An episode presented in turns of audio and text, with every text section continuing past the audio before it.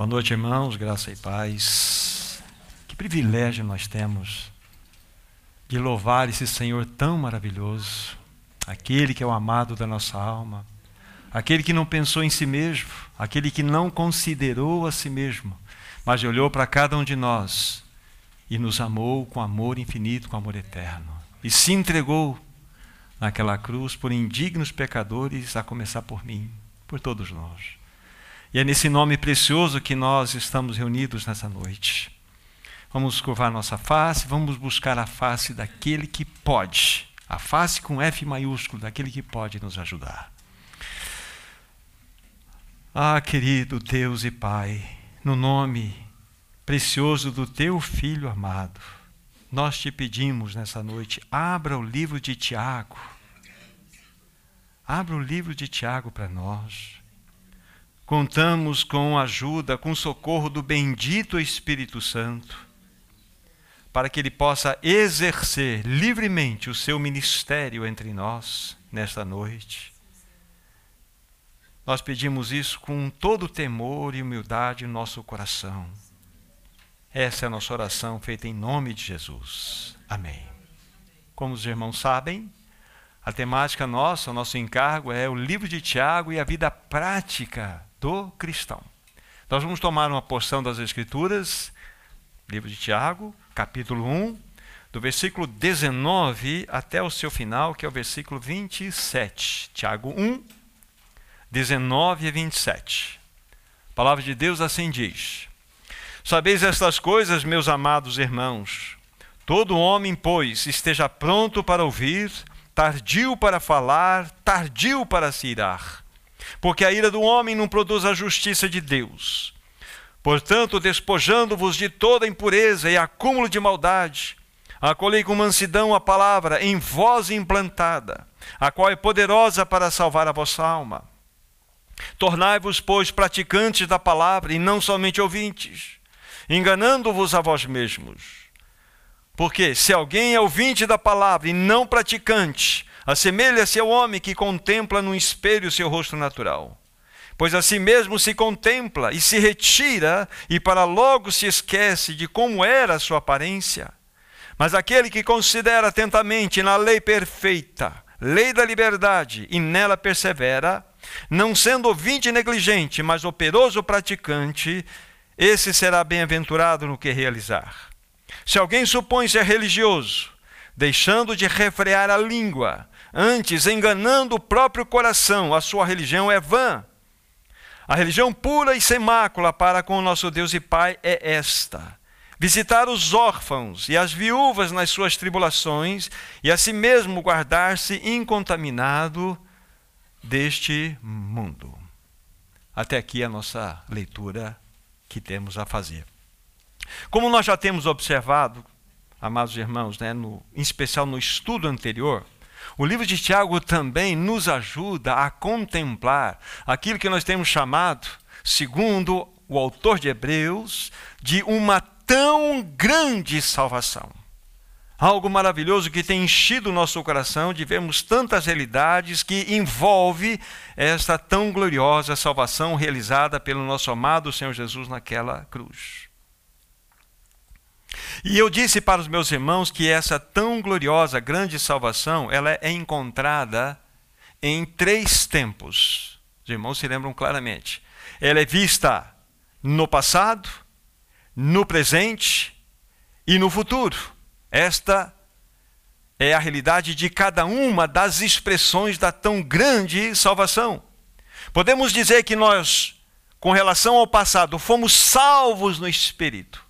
E todas as vezes que nós formos olhar os textos que nos mostram a respeito do nosso novo nascimento, da nossa regeneração, quando nós nascemos de novo, é impressionante. Todos os verbos são conjugados no tempo passado, porque é uma obra concretizada por Cristo.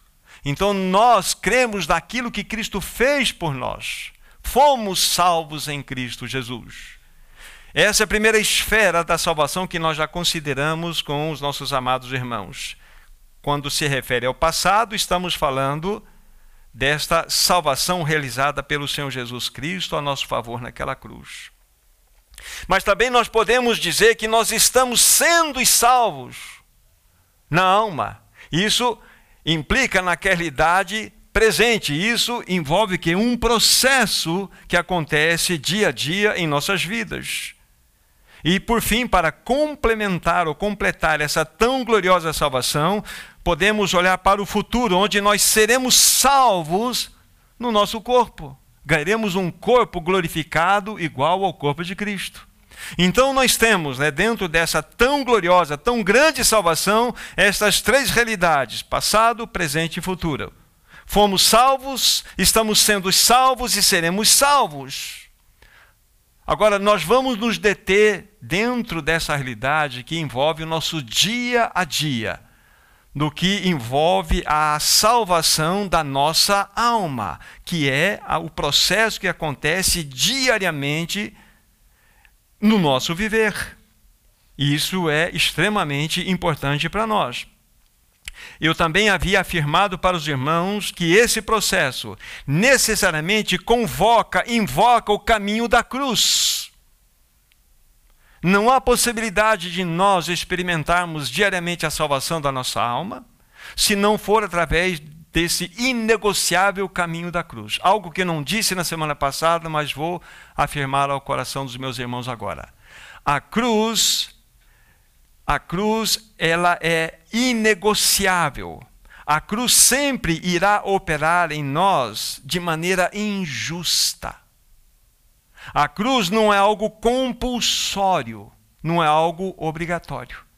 Eu preciso desejar o caminho da cruz. Porque vocês se lembram que, através do caminho do, da cruz, nós somos tratados naquilo que eu coloco como da, uma das piores marcas que o pecado trouxe para o ser da humanidade: independência. Pecado é independência de Deus. E nós vimos no contraste que quando Cristo veio a este mundo, ele veio exatamente mostrar o que significa uma vida de completa dependência de Deus, do seu Pai. Ele veio do céu não para fazer a sua vontade, mas a vontade do seu Pai que o enviou. Ele disse em outra oportunidade: Uma comida eu tenho para comer, e esta é fazer a vontade do meu Pai. Então Jesus viveu uma vida de plena dependência mostrando que é este o caminho. E é impressionante aquilo que nós já observamos. Impressionante considerarmos que a vontade de Jesus era absolutamente santa e perfeita. Ele era um homem perfeito. Mas ainda assim, nessa perfeição, ele viveu uma vida de plena dependência do seu Pai. Então, para que nós que experimentamos o novo nascimento, fomos regenerados, somos convocados a entrar num processo da salvação da nossa alma. Quando eu falo salvação da nossa alma, implica em que a nossa vontade, a nossa mente e as nossas emoções, essas realidades precisam ser santificadas. Exatamente numa vontade endurecida que nós temos, é que precisamos ser tratados emoções desequilibradas, pensamentos desajustados. É, são estas realidades que precisam ser santificadas, que precisam ser salvas. É esta a realidade. E nós vamos tratar com alguns detalhes nesta noite sobre este assunto. Vocês se lembram que eu havia mencionado Lucas capítulo 9, versículo 23. Lá está escrito, né, que disse o Senhor Jesus: Se alguém quer ser meu, quer ser meu discípulo, a si mesmo se negue. Depois fala assim: dia a dia, tome a sua cruz e siga-me. Aqui está o preço.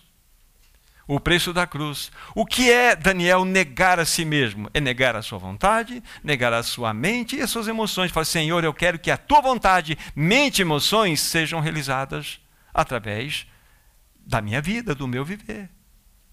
Isto é o caminho da cruz. E nós precisamos então estar atentos nesta, nesta direção que a palavra de Deus tem nos dado. E o que eu vou chamar vocês agora para lermos um texto, que está bem próximo aí, o texto de 1 Pedro, capítulo 1, é o livro seguinte, 1 Pedro, capítulo 1, a partir do versículo 3 até o versículo 9. Por que, que eu vou ler essas, essa, essa passagem agora, esses versos agora? São sete versos, de 3 a 9. Por que, que eu vou ler? Porque de uma maneira magistral, o Espírito Santo, ele juntou nesses três, nesses sete versos, né? 1 Pedro 1, 3 a 9. Ele juntou nesses sete versículos as três realidades da tão grande salvação. Nós vamos conseguir enxergar isso aqui de modo muito claro, revelado agora pelo apóstolo Pedro. Versículo 3, 1 Pedro 1. Bendito o Deus e Pai de nosso Senhor Jesus Cristo, que, segundo a sua muita misericórdia, nos regenerou para uma viva esperança, mediante a ressurreição de Jesus Cristo dentre os mortos, para uma herança incorruptível, sem mácula, imarcessível, reservada nos céus para vós outros, que sois guardados pelo poder de Deus, mediante a fé, para a salvação preparada para revelar-se no último tempo. Nisso exultais, embora no presente, por breve tempo, se necessário, sejais contristados por várias provações, para que, uma vez confirmado, o valor da vossa fé, muito mais preciosa do que o ouro perecível, mesmo apurado por fogo, redunde em louvor, glória e honra na revelação de Jesus Cristo a quem não havendo visto a mais, no qual, não vendo agora, mas crendo, exultais com alegria indizível e cheio de glória, obtendo o fim da vossa fé, a salvação da vossa alma. Aqui nós temos a, a, a descrição clara das três esferas da tão gloriosa salvação. Primeira delas, logo no versículo 3. Lembre-se que eu falei da regeneração do novo nascimento? Necessariamente, quando nós tratamos desse assunto, os verbos sempre estarão sendo conjugados no tempo passado. Bendito Deus e Pai de nosso Senhor Jesus Cristo, que segundo a sua muita misericórdia nos regenerou. Fala da salvação do Espírito. É muito importante, caso você não tenha acompanhado o estudo da, da, reunião anterior, que você se cerque dos textos ou mesmo da mensagem, para que isso ganhe mais realidade no seu coração. Então, fomos regenerados no Espírito. Quando Evandro teve uma experiência profunda com Cristo, o Espírito Santo levou a aquela verdadeira convicção de pecado, da justiça e juízo. Ele se entregou a Cristo. O que aconteceu com ele? O espírito dele foi regenerado.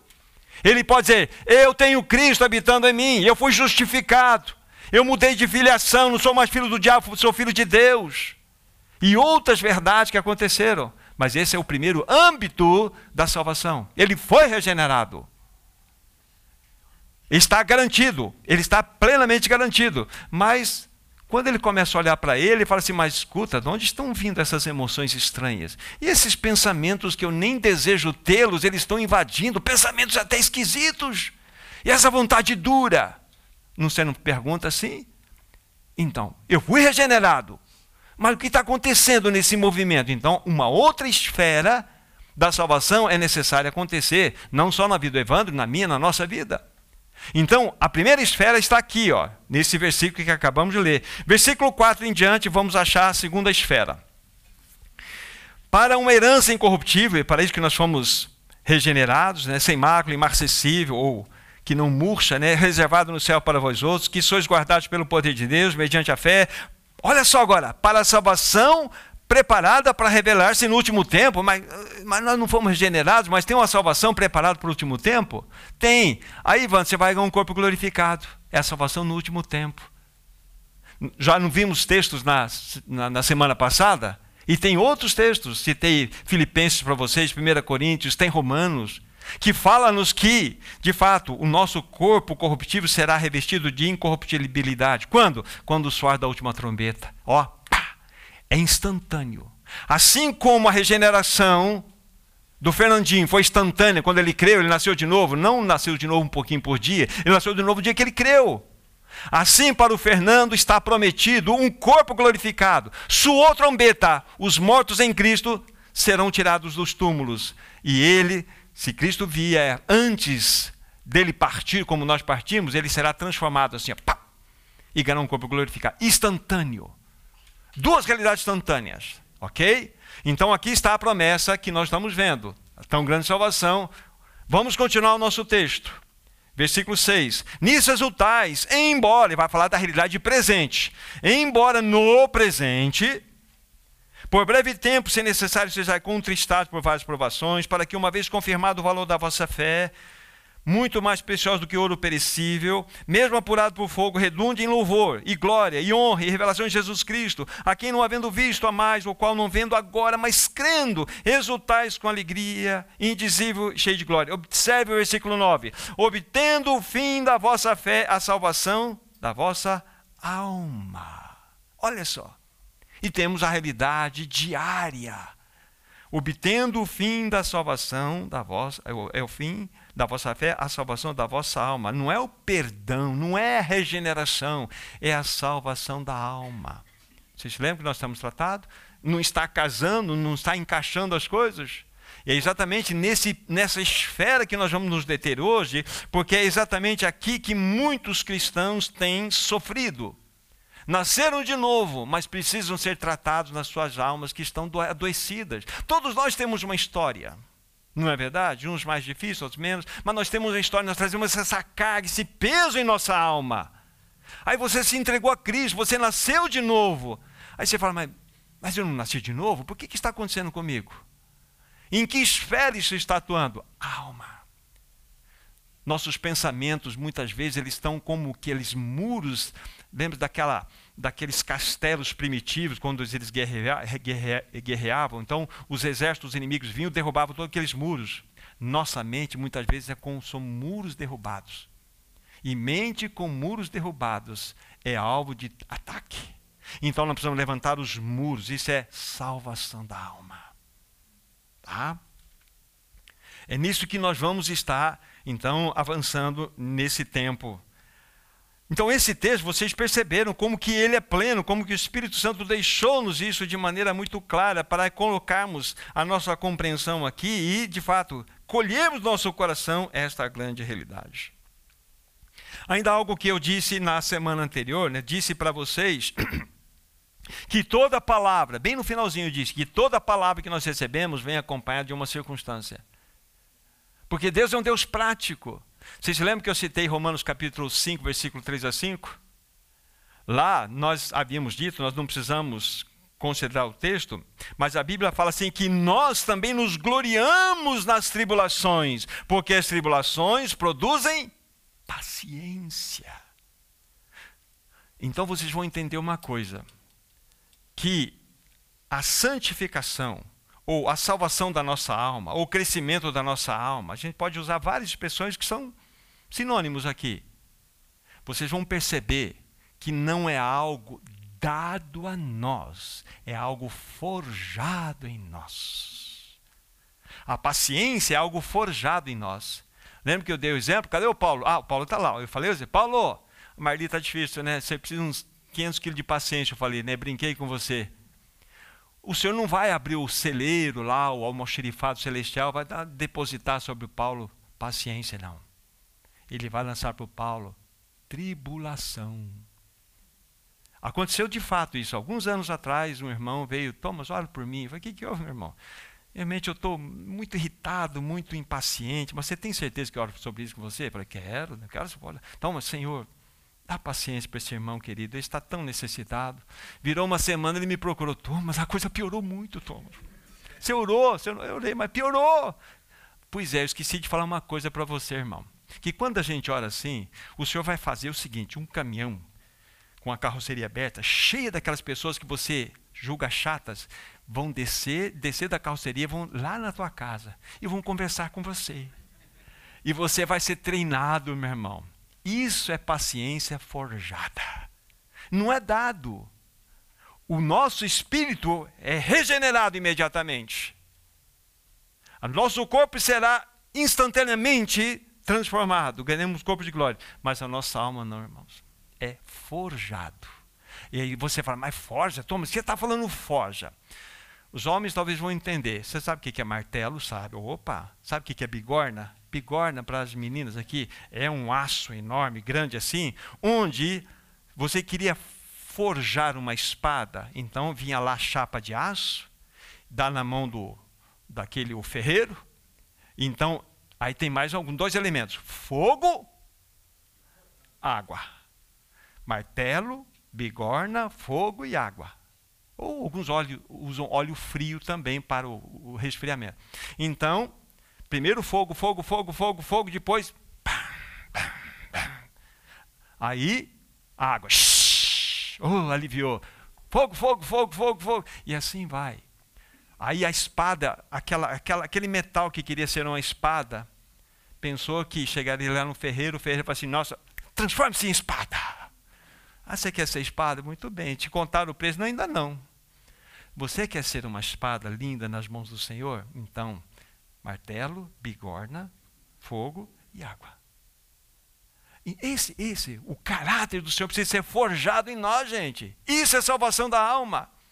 Senão, o que vai acontecer? Nós vamos fugir. Vem a pressão, vem a, vem a aprovação sobre nós, nós vamos, ó, fugir. Nós vamos culpar. Eu não vou andar com aqueles caras lá. Meu Deus do céu. Aqueles irmãos, e aquele irmão nem passa perto dela.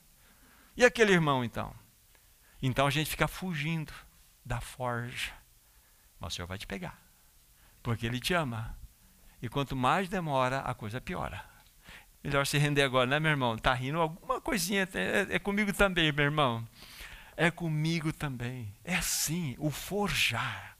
É essa bênção. Então, havia dito para vocês, né, não, não tão com, com clareza como estou colocando hoje. Então, a paciência, ela é fruto de provação. Deus é um Deus prático. Deus é um Deus prático. Aí eu disse para vocês: não precisem ir atrás de tribulação, ela vem atrás de vocês. Pode ficar tranquilo que ela bate a porta. Ela bate a porta. É como que você irá receber essas provações. Esse é o ponto. Essa é a grande questão. Está tudo certo na vida de vocês. É assim mesmo que está acontecendo. É assim mesmo. Para cada Jacó tem um Labão. Tá? Depois vocês pensam sobre isso aí. Para cada Jacó tem um Labão. Isso é bom demais para nós, né?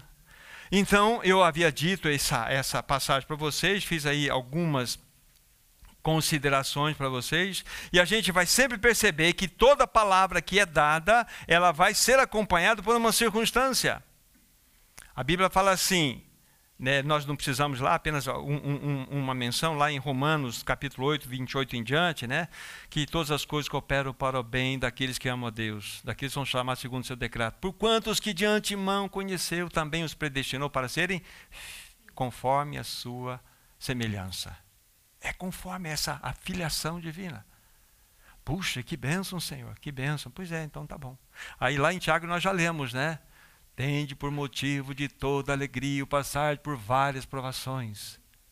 Não é isso? Pedro vai falar assim: olha, não estranheis o fogo ardente que surge no meio de vós, destinado, é algo promovido a aprovar-vos. Para que serve uma aprovação? Por que, que você leva um metal, um metal precioso, ouro, prata, no, no cadinho e lança chamas? É para separar a impureza. Fogo, impureza. E segundo os estudiosos, quando você está de fato purificando a prata, qual que é o ponto, o ponto que ele deve parar de lançar a chama? Tem um ponto, porque se você exceder, você perde o metal também. Então tudo tem um tempo. Sabe qual é? É quando o ourives vê o reflexo dele naquela prata que está em ebulição. Jesus ele vai parar a sua aprovação em nós quando nessa área, né? não vai para a aprovação, nessa área é quando ele vê a sua face em nós. Isso é salvação da alma. Isso é salvação das nossas emoções retorcidas, desequilibradas, desajustadas. Isso é. Então, está tudo certo lá na sua casa. É assim mesmo, meu irmão, minha irmã. É assim que funciona. Agora, eu tenho que botar a boca no pó. Senhor, não permita não permita que eu retarde o teu processo em minha vida. Você não consegue diminuir. Lembra da história de Israel, cativo lá, é, cativo não, quando ele saiu do Egito e estava lá no Monte Sinai, do Monte Sinai até Cades Barneia, dois anos seriam suficientes de deserto. Mas eles entraram em Cades Barneia, reclamaram, murmuraram. O Senhor falou assim: então bom, essa geração, 38 anos, vai peregrinar. Há muitos filhos de Deus além dos dois anos. Então, peregrinando. Nunca saem do lugar, nunca crescem espiritualmente. Nunca. Por quê? Porque não estão se rendendo à forja do Senhor. Então, renda-se à forja do Senhor. Renda-se a esse Senhor glorioso que quer ver a imagem dele refletida em você. O fato é que o Senhor sempre fará os seus arranjos para que nós possamos ser conformados à sua imagem. Então, bem guardado. A paciência, ou vou colocar uma palavra mais geral para vocês: o caráter de Cristo não é dado a nós, é forjado em nós. A vida dele está em nós, plenamente habita em nós. Mas agora essa vida precisa se expressar. Não é o nosso assunto hoje, mas a nossa alma ela pode ser comparada a uma casca e ela precisa ser quebrada. Quebrada. E o quebrantamento vem pelas circunstâncias, pelas provas, o caminho da cruz. Nego a mim mesmo, dia a dia tomo minha cruz e sigo a Ele. Senhor, não quero mais viver uma vida de independência ou autodependência. Independência de ti e autodependente. Eu não quero, quero viver uma vida para a tua glória. Esse é o caminho. Agora, quando nós passamos nesse teste maravilhoso, quando nós somos vitoriosos nessas provas, mais de Cristo é infundido em nós. O seu caráter é forjado, formado em nós. Ou seja, a nossa alma é santificada. Mas, Thomas, o que é alma santificada? A sua vontade começa a ser mais dobrável, os seus sentimentos mais equilibrados, a sua mente ela não está tão desgovernada. Porque vai se construindo em você o caráter de Cristo. Cristo já é a tua vida, mas ele precisa ser construído. Isso é salvação da alma. Então, faz-nos grande sentido a tão grande salvação. Que bom seria, não, nasci de novo, Cristo é minha vida, vamos esperar a volta dele. Mas não é assim. Sim, devemos esperar a volta dele, mas ele vai trabalhar conosco. Está trabalhando conosco. Então, é esta a realidade. Então, mais de Cristo é infundido em nós. Volte para Tiago capítulo 1, por favor. Vamos reler versos 21 e 22. Tiago 1, 21 e 22. Quero ler. Tornai-vos, pois, praticantes da palavra e não somente ouvintes, enganando-vos a vós mesmos. Porque se alguém é ouvinte da palavra e não praticante, assemelha-se ao homem que contempla no espelho o seu rosto natural. Por enquanto, até aqui. Tá? Quando nós consideramos já o que nós havíamos dito, lembre-se, lá no versículo 18, que nós trabalhamos muito aqui com vocês, mostra-nos claramente que nós fomos gerados de novo pela palavra, palavra encarnada, não pela palavra falada. Pela palavra falada, o universo foi formado, a palavra encarnada veio para nos regenerar. Nós dissemos isto. Mas imediatamente quando nós tivemos a ciência dessa realidade, nós nascemos de novo, Tiago com, continua a sua fala agora no verso 19, né, já havia considerado com vocês, chamando aqueles irmãos a meus amados irmãos, e já dá a primeira lição: olha, a primeira lição de uma nova criatura, tenha um grande ouvido e uma boquinha pequena. Não é que está escrito no versículo 19? Ouvido grandão, boca pequenininha. É o contrário nosso. Então, Tiago já começa a nos dar uma pista que esse assunto da língua, da nossa boca, é extremamente importante. Verso 21, especial, né, nós devemos falar aqui, nós devemos despojar de toda impureza e acúmulo de maldade. Aí nós levantamos até um, uma interrogação, mas como assim? Acabamos de falar da regeneração. Cristo é nossa vida e vai falar de impureza e acúmulo de maldade? Pois é, tudo isso no livro da alma. Nós precisamos ser tratados. Precisamos tratar. Agora precisamos reconhecer, Senhor, eu preciso a minha alma está adoecida, minha mente é desequilibrada, minhas emoções desajustadas, minha vontade é dura. Esse é o ponto. E quando nós reconhecemos, então nós damos o grande e vitorioso passo para que nós sejamos livres. Agora, no versículo 21, eu vou destacar aqui a parte final, né? Que nós devemos acolher com mansidão a palavra que em nós foi implantada. E essa palavra ela se torna poderosa para salvar a nossa alma. Essa palavra, esse verbo acolhei, muito importante. O irmão, trabalhando só essa palavra, ele ele a definiu ou colocou um pensamento sobre ela que é o seguinte: o que significa acolher nesse contexto aqui? Dar acesso ao visitante e não recusar a sua amizade. Olha interessante que ele descobriu. E este visitante é tão importante que vai influenciar, vai mudar o meu viver.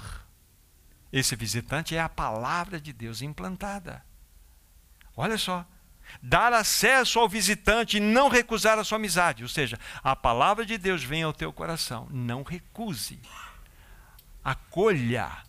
De tal maneira que você vai considerar né, esse visitante tão importante tão importante que você vai ser influenciado por ele, ele vai mudar o seu viver. Essa é a ideia da palavra acolher com mansidão a palavra de Deus. É extremamente importante. Agora, quando, pensar no aspecto negativo, quando nós não acolhemos essa palavra como esse visitante importante, a ponto dela agir em nós, sempre lembre desse raciocínio: palavra mais circunstância igual à vida. Depois a gente vai ampliar esse raciocínio, mas nesse momento é a palavra vem, as circunstâncias acontecem e geram vida em nós. Tá? Agora, quando eu simplesmente faço da leitura bíblica um ensaio acadêmico, eu vou encher minha cabeça de, de, de informação bíblica, essa leitura se torna improdutiva e vai gerar em você um espírito legalista e religioso que você vai saber muita informação, você vai ter, você vai até poder pregar, você vai poder evangelizar, mas você não tem vida. Porque você não acolheu com mansidão a palavra implantada. Então nunca leia as escrituras sagradas com fins acadêmicos. Encher a tua mente, porque a Bíblia, a palavra de Deus foi escrita para o nosso coração. É lógico, passa pela mente. Impossível nós termos acesso à palavra sem a mente, mas ela deve ser apenas um canal e não um fim em si mesmo. Então a palavra de Deus implantada em nós, ela tem a finalidade em todas aquelas realidades, né? Palavra, circunstância, vida, é de formação do caráter de Cristo em nós. Por isso que no final você vai encontrar assim, ela é poderosa para salvar a nossa alma. Então nós temos o conjunto. Irene foi salva, perfeitamente salva. Tem uma promessa para Irene, mas ela está sendo diariamente salva. Na sua alma, vontade, mente, emoções. Então acolha com mansidão. Receba esse visitante como alguém extremamente importante a ponto de influenciar a tua vida e mudar a sua vida. É isso que as Escrituras querem nos ensinar. Versículos 23 e 24, de olho em Tiago 1. Porque se alguém é ouvinte da palavra e não praticante, assemelha-se ao homem que contempla no espelho o seu rosto natural. Pois a si mesmo se contempla e se retira, e para logo se esquece de como era a sua aparência. Olha isso aqui. A palavra de Deus, ela tem a finalidade de revelar a realidade do homem. Ela descortina o que o homem é no seu íntimo. Ela diz toda a verdade. Nesse sentido, a palavra aqui é comparada como espelho. Assim, né, olhando nesse exemplo do espelho, você vai no espelho, você vê o teu rosto. Ah, tem uma sujeira no teu rosto. Você detectou que tem um suje uma sujeira no teu rosto. Porém, você não lavou o rosto. Você não tomou uma medida, você não levou adiante aquilo que você recebeu. Então, para que foi a utilidade daquele espelho? Então, a palavra sempre vai nos mostrar a realidade. Mas se nós não nos posicionarmos, ela não fará a sua obra. A palavra mostra o homem tal como ele é e sempre o conduzirá à verdade. Agora tem um adversativo aqui, mas é o homem que deve obedientemente andar na verdade.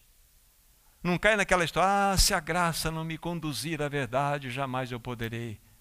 Mas a Bíblia também fala que tudo aquilo que nos conduz à vida e à piedade já nos foram dadas em Cristo Jesus. Ou seja, a graça já foi derramada. Então, como se a graça não, não agir, eu não conseguirei? Ela já foi derramada, então é um posicionamento seu diante da palavra. E ainda assim devemos ter a clareza, Senhor, eu não posso por mim mesmo. Eu conto com o teu socorro. Tu bem sabes da batalha que a minha carne efetua quando eu estou diante da tua verdade, como minha, minha carne impulsa, vai me impulsionar para o outro lado. É uma guerra da carne e do espírito. Essa guerra é para filho de Deus. Ou só eu que tenho essa guerra? A Bíblia fala: andai no espírito, jamais satisfareis a concupiscência da carne. Então há uma guerra, e essa guerra não terminará enquanto nós ganharmos um corpo glorificado. Então nós precisamos dioturnamente, diariamente, negar a nós mesmos, tomar a nossa cruz e ir após Ele. Tá? Então, a palavra aqui então é um modelo para nós que é exemplificado como Tiago no seu sentido negativo, como um espelho. Vai lá a pessoa, contempla a sua face, viu uma sujeira, mas simplesmente não se posicionou. É por isso que, no versículo 24, já lido, né? Pois a si mesmo se contempla e se retira, e para logo se esquece de como era a sua aparência. Acabou. Caio olhou, viu as mudanças necessárias, mas não fez conta. Não se posicionou. Então é um chamado para nós nos posicionarmos diante dessa realidade. Quando não há uma posição, há somente teoria bíblica na cabeça. Se não há um, um, houver um posicionamento em nós, é, nós somos cabeçudos. Nós somos aquelas pessoas que têm um cabeção de conhecimento e um coração pequenininho na experiência. Então o Senhor nos ajude nesse assunto, né? Versículo 25. Mas aquele que considera atentamente na lei perfeita e na lei de liberdade e nela persevera, não sendo ouvinte negligente, mas operoso praticante, esse será bem-aventurado no que realizar. Olha só, o que será essa lei perfeita, essa lei da liberdade? A, a, a palavra de Deus que foi implantada e acolhida com mansidão no seu coração. Não é a lei do, do Velho Testamento, não é uma palavra legalista. Toda palavra dada por Deus a Moisés é uma palavra santa, absolutamente santa. Mas quem é que poderia cumpri-la? Então, para que foi dada a lei no Velho Testamento? Também por um espelho. A lei fala assim: olha, você é um pecador. Ah, é? Você pode fazer alguma coisa por mim? Não, eu só posso denunciar. A lei denuncia que eu sou um pecador. É por isso que Cristo veio, ele, porque nós não podíamos cumprir a lei. Ali poderia dizer assim: ó, para você ser salvo, você tem que cumprir isso, isso, isso, isso, isso. Ih, tô, tô fora. Aí vem Jesus, cumpre toda a lei e coloca na nossa conta. Ele cumpriu a lei por nós. E quando nós cremos nele, nós desfrutamos disso. Entende? Aqui está essa, essa realidade. Mas aqui, o que a palavra de Deus está nos mostrando, na luz de Tiago, essa lei perfeita é aquela lei perfeita. Se ela é perfeita, então ela não pode ser algo que tem cheiro do Velho Testamento. É algo que é uma palavra que foi implantada no nosso coração. Porque agora você tem o Espírito Santo que habita em você. É a lei da liberdade. E uma vez que nós nos posicionamos dessa forma, nós só vamos, vamos colher. Colher essa palavra implantada em nós, ela vai refletir-se em nossa alma, produzindo aquela vida que tanto estamos expondo aqui. Lembrando sempre, depois no final da nossa reflexão, a gente vai colocar o exemplo muito conhecido, mas eu creio que será oportuno para nós, da vida de José. Ele recebeu uma palavra, ele recebeu circunstâncias, ele teve seu caráter mudado e ele atingiu um propósito. Tá? Mas aqui está essa maravilhosa palavra do Senhor. Agora, quando você simplesmente, no momento, ou nós nos transportamos para o contexto desses irmãos que estavam recebendo essa, essa epístola, eles estavam debaixo de perseguição, estavam foragidos, não por uma perseguição imperial, mas uma perseguição dos próprios patrícios. Foram deserdados, perderam suas heranças, perderam tudo aquilo que tinham benefícios por participar do povo de Israel. Então estavam debaixo de uma pressão debaixo de uma grande tribulação. Então, Tiago está falando: olha, essa palavra que foi implantada em vocês, em meio a essas lutas, vocês podem crescer. Vocês podem ter a vida de vocês transformadas, o caráter de Cristo sendo forjado no coração de vocês. Versículos 26 e 27. Se alguém supõe ser religioso, deixando de refrear a língua, antes enganando o próprio coração, a sua religião é vã. A religião pura e sem mácula para com o nosso Deus e Pai é esta: visitar os órfãos e as viúvas nas suas tribulações, e a si mesmo guardar-se incontaminado do mundo. Muito interessante aqui. Se alguém supõe ser religioso, olha só, interessante, ele coloca aqui, refreie a língua. É um assunto importante porque ele, esse assunto da língua ele está distribuído em, em todos os cinco capítulos do, do, do, do livro de Tiago. Tiago está denunciando aqui. Tiago está, de fato, expondo a situação que o velho problema do povo de Deus sempre foi a incoerência. Incoerência. Tiago denuncia o velho problema da igreja: incoerência. Muitos vivem uma dicotomia em suas vidas. E o problema que Tiago começa a nos mostrar aqui começa na própria língua. Muitos têm dois comportamentos. No reunir, usam das suas línguas para orar, para cantar, para pregar, para abençoar, mas lá fora suas línguas são afiadas, são críticas, julgadoras. Ou seja, não refreiam as suas línguas, têm palavras torpes muitas vezes não é incoerência? Eu vou virar a página, eu mesmo vou ler, vou dar interesse para vocês. Tiago 3, verso 11. Ó. Acaso pode a fonte jorrar do mesmo lugar o que é doce, o que é amargoso? Eita! Que, o que habita em você? É Cristo. Então, que Cristo possa, de fato, construir em você pensamentos e palavras tais que glorifiquem o nome dele. Agora digo para tristeza nossa, mesmo regenerados, muitas vezes, eu fico assustado muitas vezes perto de alguns irmãos. Como é que pode? Aquele que estava com mãos levantadas, cantando e de repente falar umas coisas dessas aqui, é uma coisa que não combina, né? Mas será que ela pode? Lá fora pode? Aí a gente vai criar um ambiente religioso apenas. E a nossa vida lá fora é uma vida. Não, meus irmãos. De uma mesma fonte não pode proceder aquilo que é doce e aquilo que é amargoso.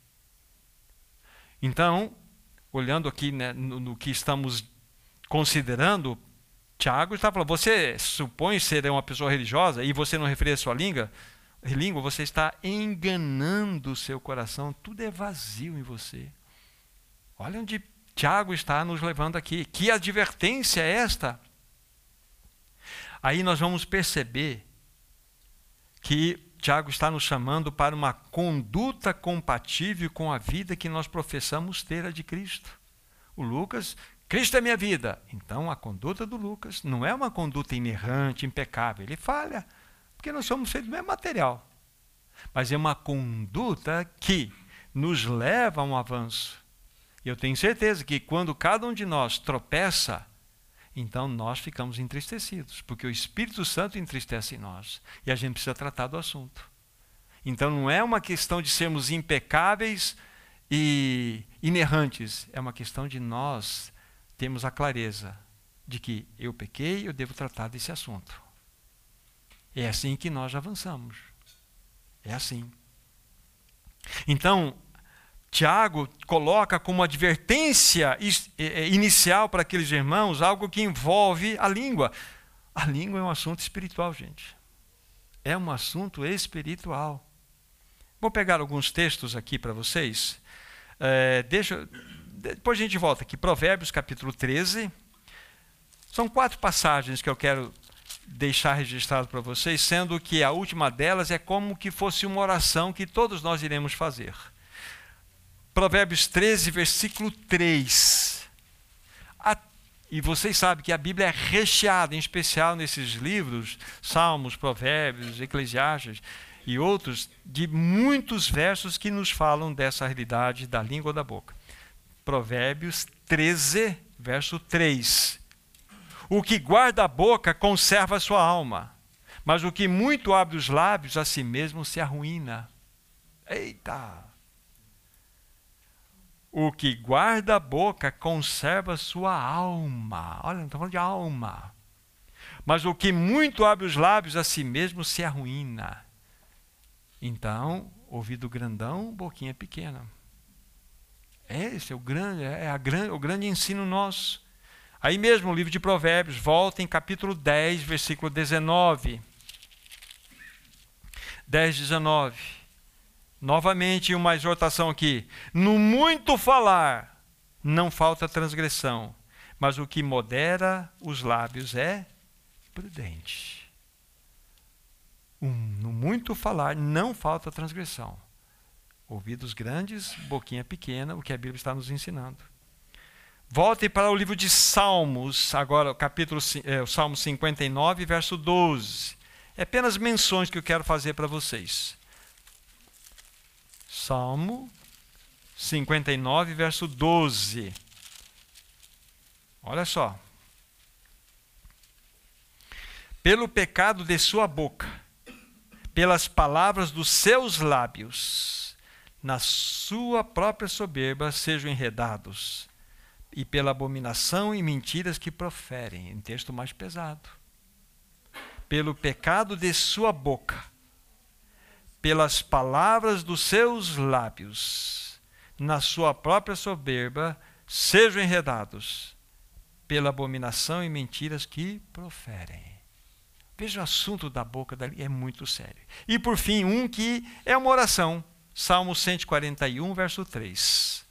É bem rápida aqui a passagem, 141, versículo 3. Aqui é uma oração que, quando eu estiver lendo, já, já vai dando um amém aí. Ó. Põe guarda, Senhor, na minha boca, vigia a porta dos meus lábios. Amém? Amém. Põe guarda, Senhor, na minha boca, vigia a porta dos meus lábios. É uma oração que devemos fazer. Vocês percebem? Voltem lá para Tiago, por favor, no capítulo onde estamos. Esse assunto da língua é um assunto espiritual. Gente, às vezes, chibatadas doem menos do que linguaradas. Né? Já apanhou de língua?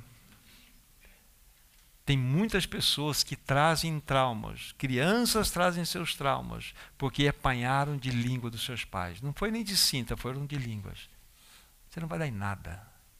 Isso é uma coisa Nada que você faz dá certo. Que é isso? Ó, todo mundo está prosperando, você está aqui. Isso marca. Relacionamentos conjugais. Quantas vezes, né? Eu vou colocar, disse palavras indevidas. Machuca, gente. E a gente é machucado. Porque nós não medimos, nós podemos medir.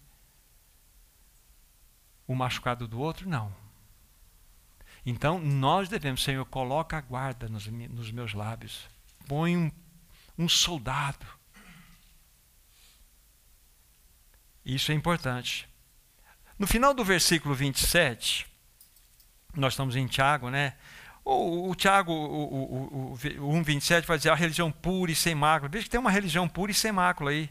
Para com nosso Deus é esta: visitar órfãos e viúvas nas suas tribulações e assim mesmo guardar-se incontaminado ou incontaminado é do mundo. Vamos colocar em, em, em palavras gerais para vocês entenderem o que significa isto aqui.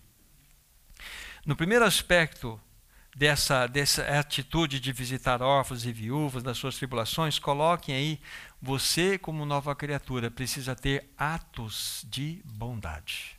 Isso é uma caracterização da nova criatura tem atos de bondade.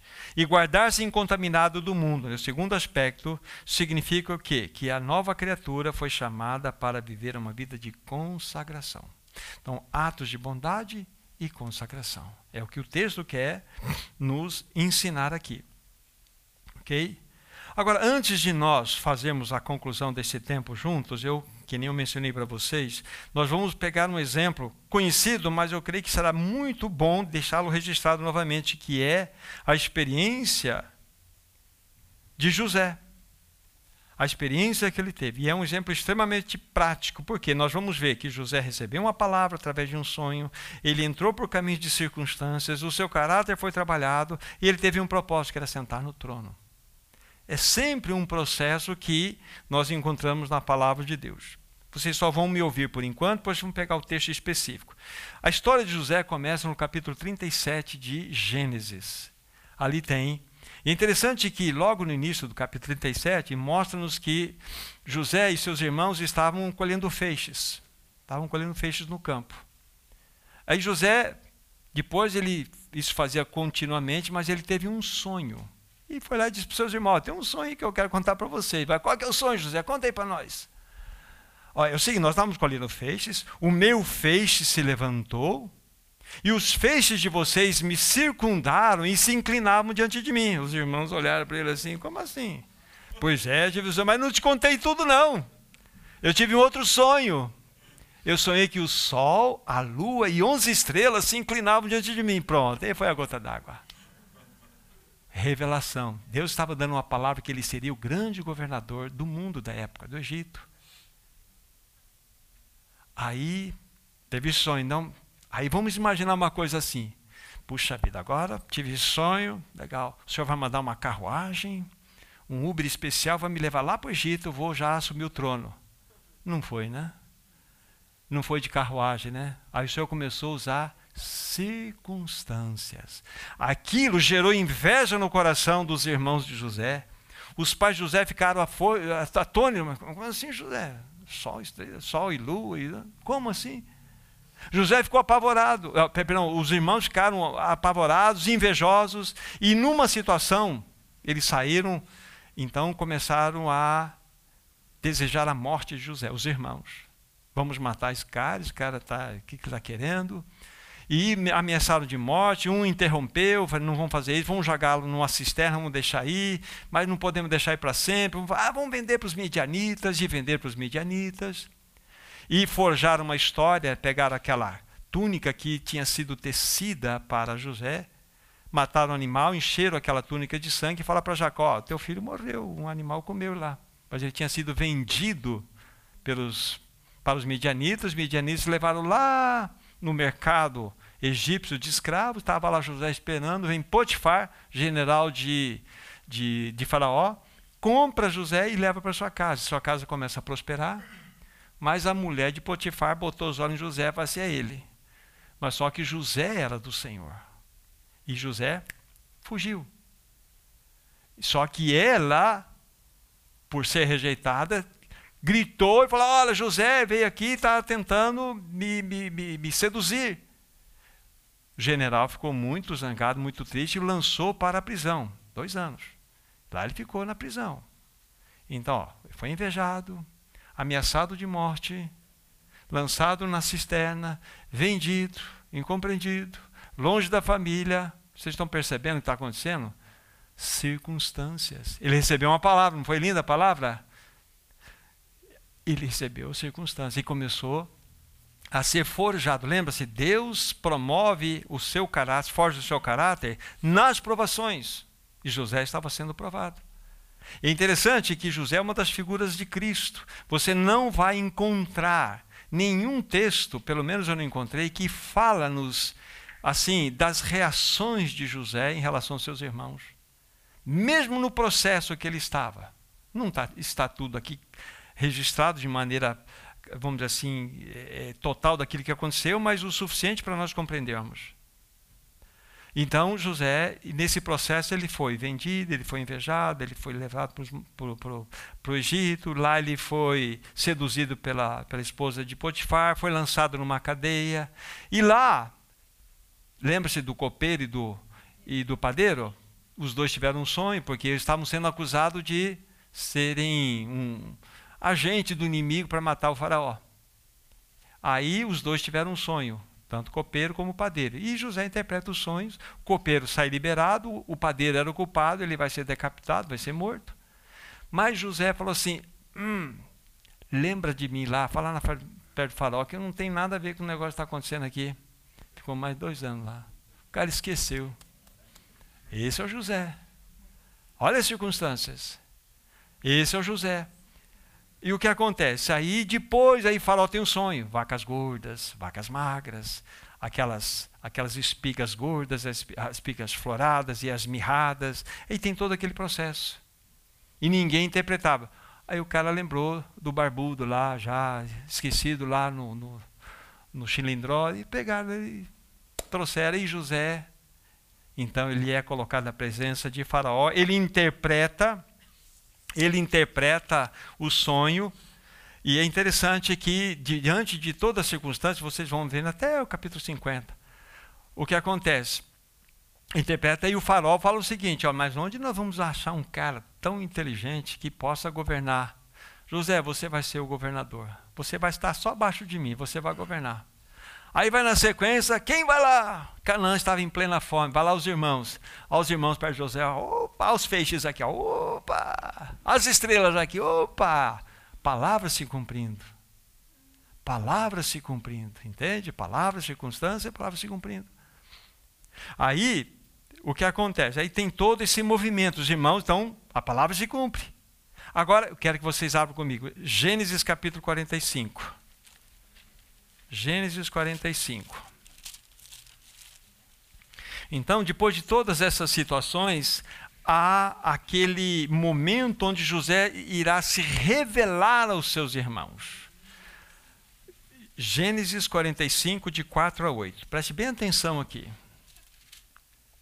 É, nós temos um pouco mais de 10 anos em toda essa história. Começou com 17 anos, quando José teve os sonhos. Aqui nós temos aí avançado mais pouco mais de 10 anos. Tá? Disse José aos seus irmãos: Agora chegai-vos a mim. Chegaram-se então disse: Eu sou José, vosso irmão, a quem vendestes para o Egito.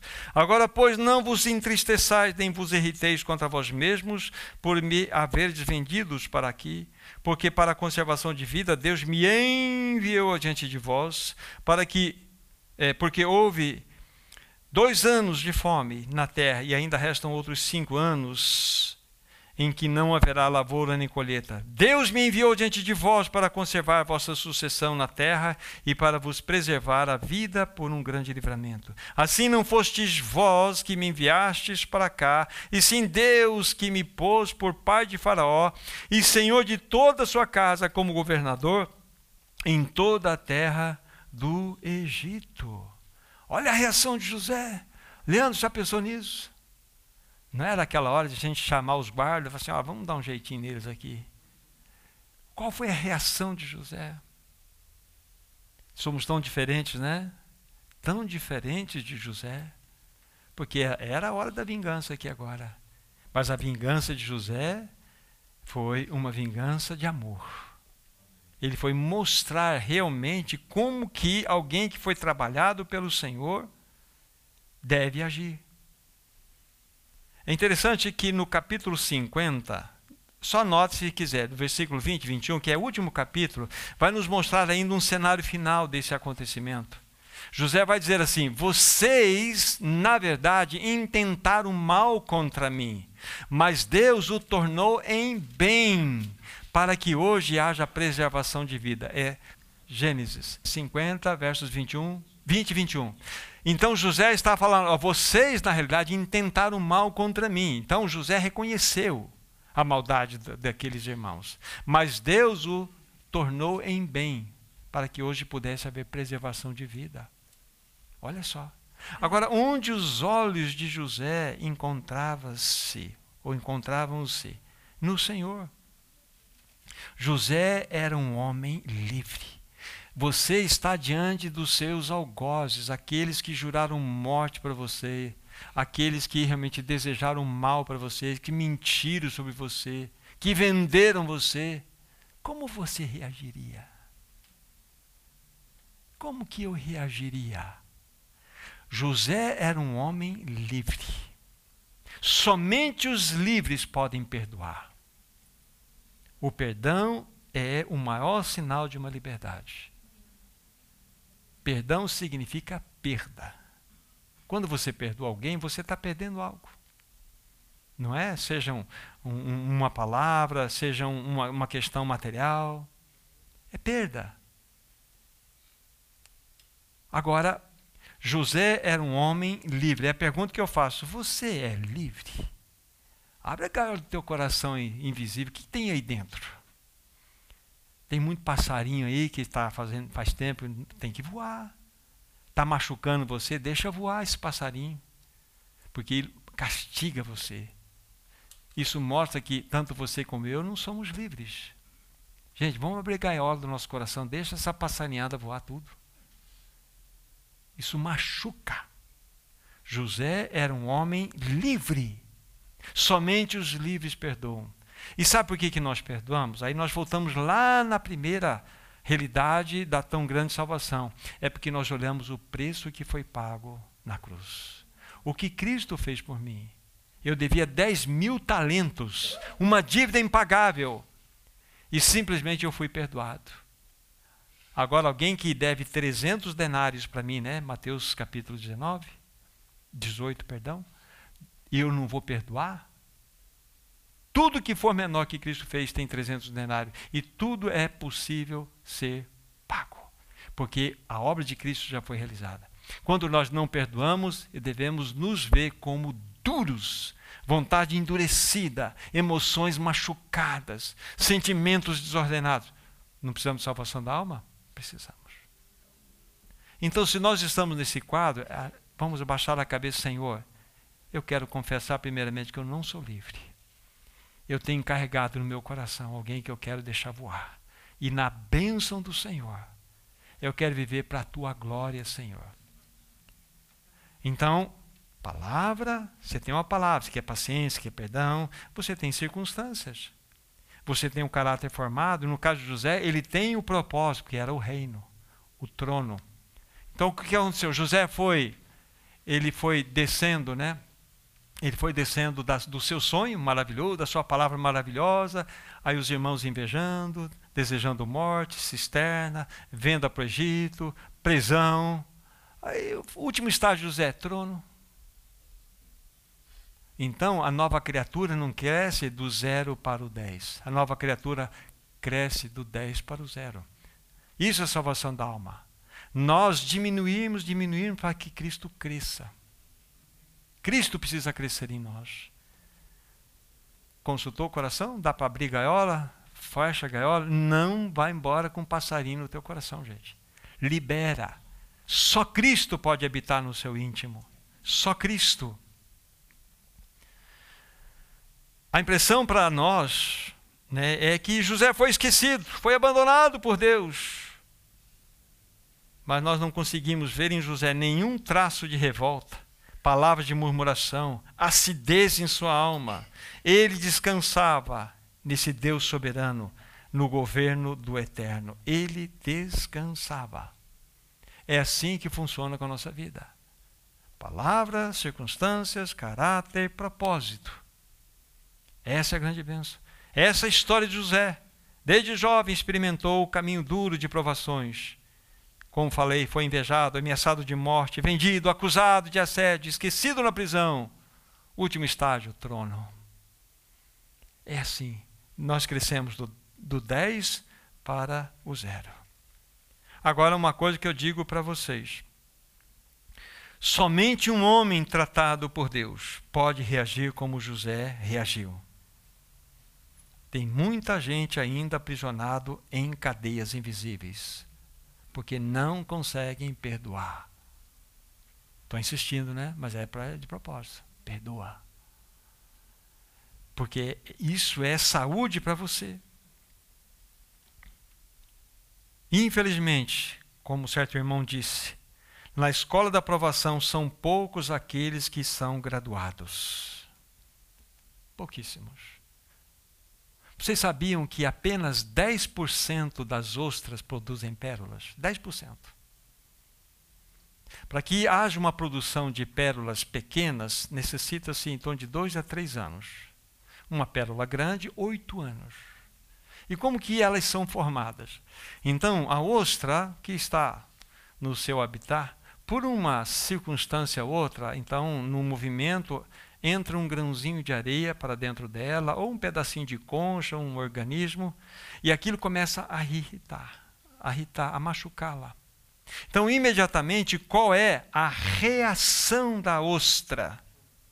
Ela começa a liberar uma substância chamada nácar, ou madrepérola. E essa substância começa a envolver aquele grão de areia ou aquele aquele objeto que está machucando o seu interior.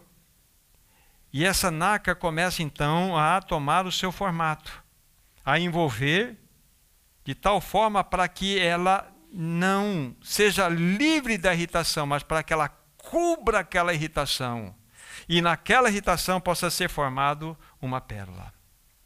Ao invés da ostra tentar se livrar daquilo que está ferindo, que está trazendo irritação para ela, ela faz do quê? Faz daquela irritação, daquela daquele grão de areia, um fundamento para fazer uma linda pérola.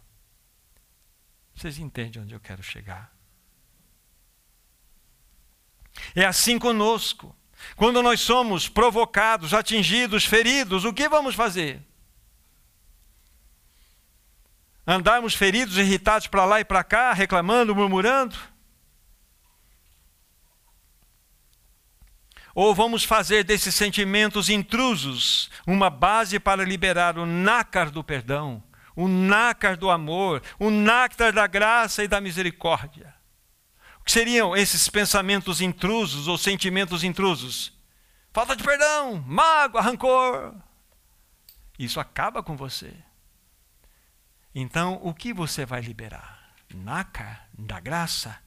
Então você está fazendo desse problema, desse mal, um fundamento para construir algo que vai glorificar o Senhor. 10% apenas das ostras produzem pérolas. Porque muitas delas permanecem ostras. Ostras para lá, ostras para cá. Porque nunca se detiveram que aquela irritação poderia ser transformada numa pérola cristãos ostras e cristãos formadores de pérolas. O que eu e você temos produzido? Essa é a grande questão. Pérolas ou somos ostras amargas para lá e para cá andando, culpando todo mundo pelo nosso mal, pelo nosso próprio pecado? É o que nós devemos perguntar. A Elo faz uma pergunta assim, mas está demorando tanto, Thomas. Aí eu falei, Lô, Deus está caprichando em você. Deus quer uma pérola linda através de você, está caprichando. Por que essa aprovação, Senhor? Tem clamado tanto. Eu estou caprichando em você. Ele fala assim para nós. Então, Senhor, me dê graça para passar por essa prova. Então, esse é o caminho que o Senhor tem para nós. Todos nós estamos num processo, irmãos, e esse chama-se salvação da nossa alma. A nossa alma precisa ser salva. Mente, vontade e emoções, essas três esferas que envolvem o nosso ser, somos conhecidos porque somos almas viventes. E uma alma vivente é composta de vontade, mente e emoções. Eu sei quem somos. Nascemos de novo, Cristo é nossa vida, mas esse Cristo precisa ser manifestado. Você é um ser e você precisa desejar o caminho da cruz. Deus não vai invadir. Senhor, eu quero trilhar o caminho da cruz. Eu desejo. Ajuda-me nas circunstâncias a enxergar a tua mão santa. E quando nós nos rendemos aos tratamentos de Deus, Cristo cresce e nós diminuímos. Significa o quê? O caráter dele sendo forjado em nós. Lembre-se, todas as esferas que envolvem a nossa alma, é, o Senhor trata conosco não nos dando, mas forjando o seu caráter. Ele poderia dar o seu caráter. Eu o meu caráter em vocês. Não, ele vai forjar. Porque você é uma pessoa, ele não invade você. Você precisa entender, eu quero sair dessa vida independente de ti. E eu quero que, de fato, o Senhor trabalhe em mim para que eu viva uma vida completamente inclinada diante da tua vontade. Esse é o caminho dele para todos nós que nós sejamos praticantes da palavra, não meros ouvintes. Estou concluindo? Aí nós vamos entender porque essas coisas estão escritas aqui. Porque se alguém é ouvinte da palavra e não praticante, assemelhe-se ao homem que contempla no espelho seu uso natural. Pois assim mesmo se contempla e se retira e para logo se esquece de como era. Mas aquele que o considera atentamente na lei perfeita, lei da liberdade, e nela persevera, não sendo ouvinte negligente, mas operoso praticante, esse será bem-aventurado no que realizar. Esse é o texto. Então o Senhor tem nos chamado para uma vida de santificação, uma vida de salvação da alma. Então vamos pensar naquilo que o Senhor tem trazido ao nosso coração, para que nós possamos, de fato, receber do Senhor todo o seu tratamento. Ele está forjando o caráter dele em nós. Cristo já é a tua vida se você nasceu de novo. Agora, esse Cristo maravilhoso precisa ser expresso através de você. E isso vem através do caminho da cruz que você escolhe, porque não é algo compulsório, é algo que precisa ser desejado. Negue-se a si mesmo, dia a dia, tome sua cruz e venha após mim. Você e eu teremos, ao longo dessa semana, começa hoje, muitas oportunidades ainda de entender os que estamos falando. Finalizando, venha uma palavra, venham as circunstâncias, forjar o caráter e tem o um propósito. É assim que Deus faz na nossa vida, na nossa existência. Que Deus abençoe a sua palavra em nosso coração, gente. Amado Senhor, nos inclinamos diante de Ti e pedimos ajuda. Ajuda-nos a não murmurar quando estiveres trabalhando conosco. Nós te pedimos, continue com a Sua obra em nossas vidas. Forma o seu bendito caráter em nós, Senhor. Não olhe para nossas murmurações e queixumes. Pega firme conosco, Senhor sobre cada um de nós, Senhor, repouse o governo do teu Espírito. Abençoe a tua palavra nos nossos corações, te pedimos em teu próprio nome, para a glória de Deus Pai. Amém, Senhor. Amém. Deus abençoe vocês. Uma boa semana no nome do Senhor.